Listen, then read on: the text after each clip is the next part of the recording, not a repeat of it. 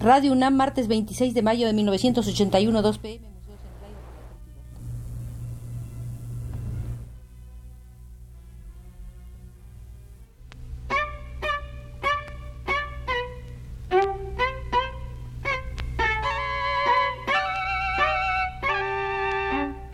Museos en el aire.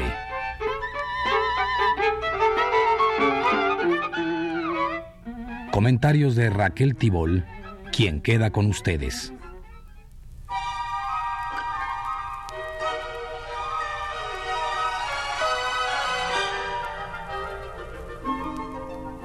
Les propongo entrar hoy al Museo de los Objetos Bellos para saber qué opinión le merecían a un filósofo como Emmanuel Kant. Para Kant los objetos bellos conservan el reflejo de una armonía conspiradora, presentan una perfección teleológica, es decir, perfección como causa final.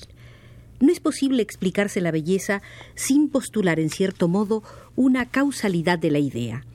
Cuando se elabora la obra de arte, el proyecto o dibujo es visible con demasiada evidencia. Aquí triunfa la finalidad mas los objetos bellos de la naturaleza, en tanto que bellos, presentan el aspecto de una armonía interna, como si fueran fruto de una intención. Es a la vez una conspiración entre las partes y entre éstas y el todo, tal como ocurre con el organismo vivo, y es un favor que nos haría la naturaleza, pensaba Kant, al responder en algunos objetos del mundo a nuestra estructura sensible, halagándola con la belleza del universo. El objeto hermoso, sin embargo, es maravillosamente inútil. El universo bien podría existir sin belleza. Nada en él se habría suprimido fuera de nuestra satisfacción sensible.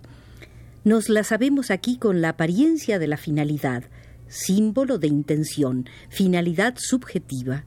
Para Kant, el juicio del gusto presenta la particularidad de que el predicado jamás puede ser un conocimiento y de que el motivo o causa es siempre un sentimiento, hay dos sentidos posibles en la relación entre placer y juicio.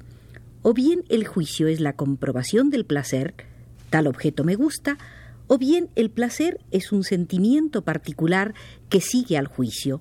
La universalidad y la necesidad del juicio de gusto no es sino una idea, es decir, una hipótesis indemostrable, un postulado que Kant acabará por reconocer tardíamente como tal.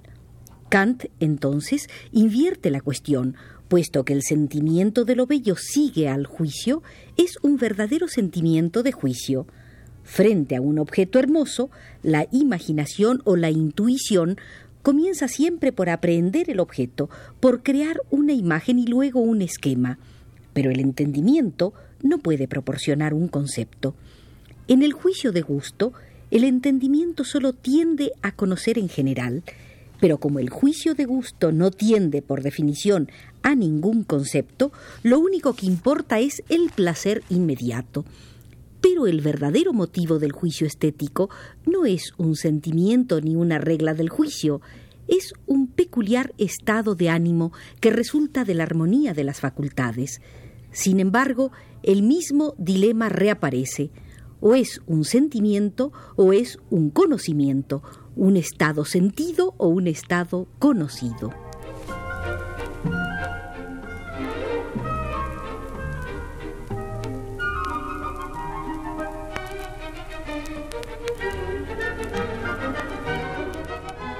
La antinomia del gusto es susceptible de convertir en dudosa la legitimidad de la facultad del juicio y, consecuentemente, su posibilidad interna.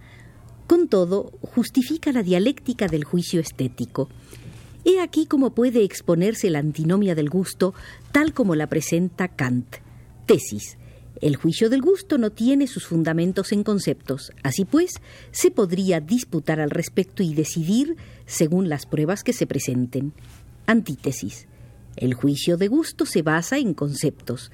Sin ello no podría ni siquiera discutírselos, a pesar de todas las diferencias que presenta, ni pretender imponer este juicio al necesario asentimiento por parte del prójimo.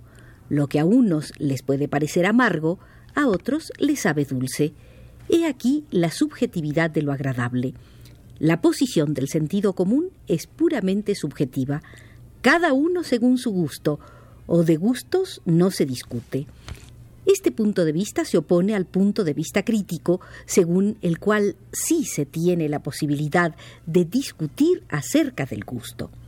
Solución de la antinomia.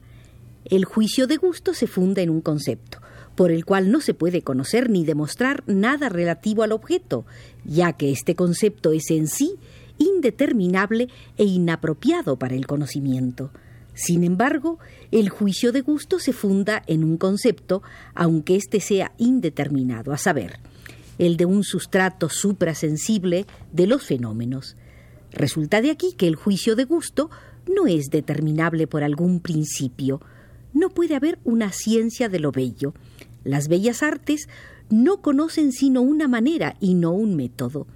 Entre las cosas del universo que nos obligan a pensar algo diferente de la necesidad se encuentra lo bello. Para Emmanuel Kant, de ninguna manera puede hablarse de la objetividad de lo bello. Al analizar lo bello y lo sublime, nos dice que todo lo bello nos causa placer, pero un placer desinteresado. El placer puede ser universalmente compartido. Es una especie de contradicción en sí. El placer tiene una subjetividad subjetiva. Toda afectividad es enteramente subjetiva. Es imposible resolver la antinomia del gusto en nombre de la razón.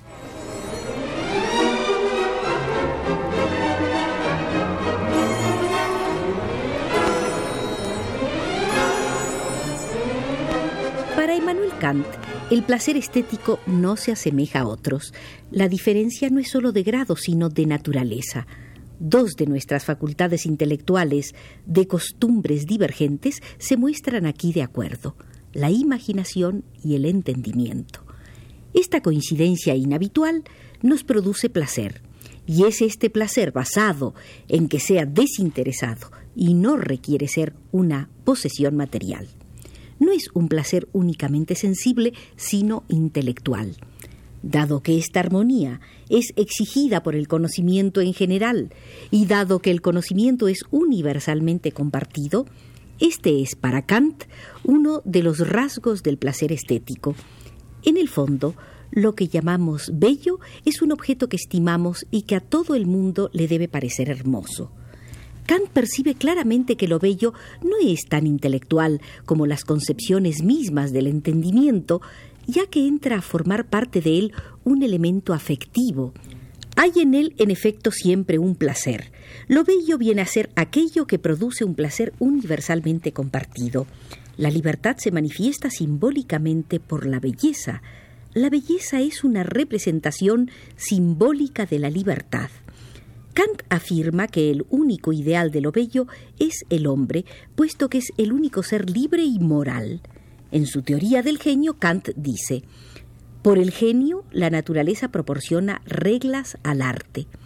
Si no ofrecen el universo, los artistas por lo menos presentan símbolos del universo. En la filosofía kantiana no es asombroso encontrar una analogía entre la obra de arte y los seres orgánicos. Es en la obra genial donde la naturaleza ha dado la ley. La belleza es la forma de la finalidad de un objeto en tanto es percibida sin la representación de un fin.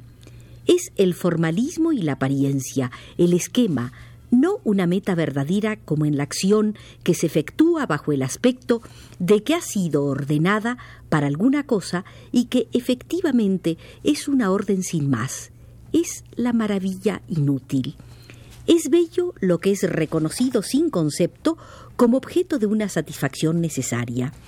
Lo bello se opone a lo agradable y a lo bueno, puesto que estos dos se hallan sometidos a la facultad de desear. Carecen así del desinterés de la contemplación estética.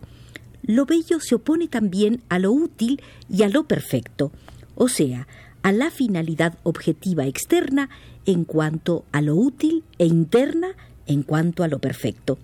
En efecto, para Kant lo bello no tiene sino una finalidad subjetiva por completo trascendental.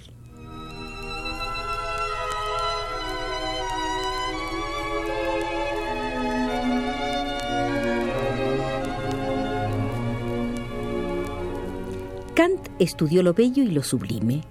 Al igual que lo bello, lo sublime descansa en el juicio de gusto, pero la gran diferencia reside en el hecho de que la esencia de lo bello se encuentra en la forma del objeto, por lo que tiene una limitación, mientras que el carácter de lo sublime es lo informe en tanto que infinito. Lo sublime se refiere, pues, a la razón y no al entendimiento. Lo bello posee una satisfacción cualitativa, lo sublime la tiene cuantitativa. Lo bello es un placer puro, lo sublime es un placer mezclado que se realiza en dos tiempos. Primero, la constricción, después el desarrollo de las potencias vitales. Lo sublime no posee atractivos ni es juego, sino que impone respeto y seriedad. Es un placer negativo de carácter subjetivo. Por otro lado, la finalidad formal de la naturaleza se encuentra en lo que atañe a lo bello, en el objeto mismo. Lo sublime solo se encuentra en el acto de aprehensión. No hay objetos sublimes. Es el sujeto que lo ve el que es sublime. La belleza de la naturaleza conduce más allá del mecanismo a un concepto del arte. Lo sublime constituye meros estados caóticos, sin miramientos al espíritu, a nuestro espíritu. En cuanto hay grandeza y poder, nos hallamos frente al desorden y al estrago. Todo ello lo integramos en lo sublime que fabrica nuestras facultades y que nosotros segregamos. Lo sublime matemático es una belleza aristotélica, es lo sublime de la magnificencia, como por ejemplo la infinitud del cielo. La imaginación se representa los millones y millones de estrellas y de años luz. Es sublime aquello que, en comparación con lo demás, deja aparecer todo como muy pequeño. Sublime es la disposición del espíritu, no el objeto. Se requiere el índice de una facultad del alma que sobrepase toda medida de los sentidos. Es un juego de la imaginación. Lo sublime, es decir, lo que es grande, estética e infinitamente, se presenta cuando el acto de aprehensión de lo sensible no puede ser seguido por el acto de comprensión de la imaginación. Lo infinito es grande absolutamente, y sin embargo la razón exige que se conciba como un todo. Este hecho solo exige del alma humana una facultad suprasensible, la razón.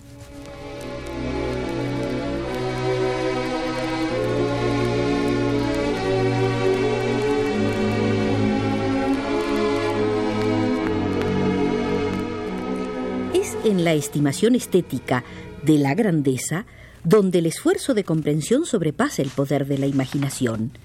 Según Kant, este acto impotente de la imaginación nos conduce a nuestro espíritu en cuanto que tiene un sustrato suprasensible y al fundamento suprasensible de la naturaleza concebida en su infinitud.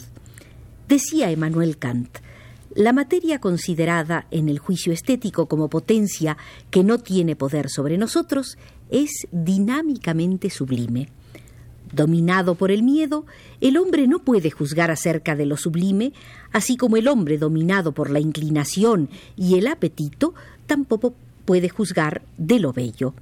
Pero nuestra persona está dotada de razón y nuestra conciencia moral puede oponerse a esa fuerza natural que la abruma, aun sabiendo que sucumbirá ante ella. Tiene conciencia de la vanidad del esfuerzo, y aquí nos encontramos con lo sublime. Es un instinto de conservación enteramente distinto del instinto de conservación sensible. Pretende conservar la humanidad. Despierta en nosotros la fuerza moral capaz de enfrentarse a un poder bruto ante el cual no tenemos por qué doblegarnos. Existe, pues, una disposición a lo sublime que depende de nuestra naturaleza, y la satisfacción de esa disposición concierne a nuestro destino.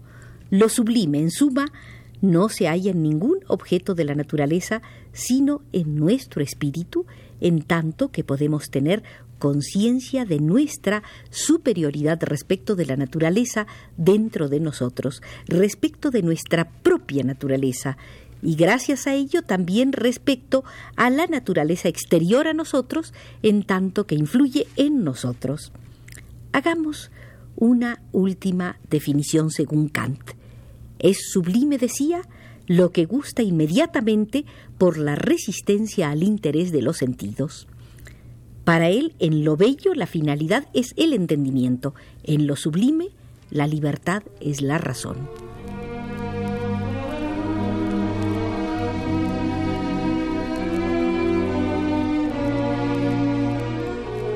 Antes de retirarnos del Museo de los Objetos Bellos, según nos indica ya Pedro Bermúdez desde los controles, museo donde hemos visitado la sala Emmanuel Kant, recordemos que el filósofo alemán, una de las máximas figuras del siglo XVIII, nació, murió y fue profesor en la Universidad de la ciudad de Königsberg. Su teoría del conocimiento fue idealista y crítica a un mismo tiempo y abonó muchos de los estallidos filosóficos del siglo XIX con rigor moral y en uso de nuestra libertad, como al propio Kant le gustaría, abandonemos pues el museo.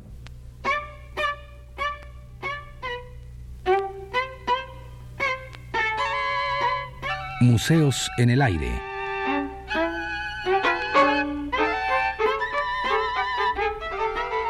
Comentarios de Raquel Tibol.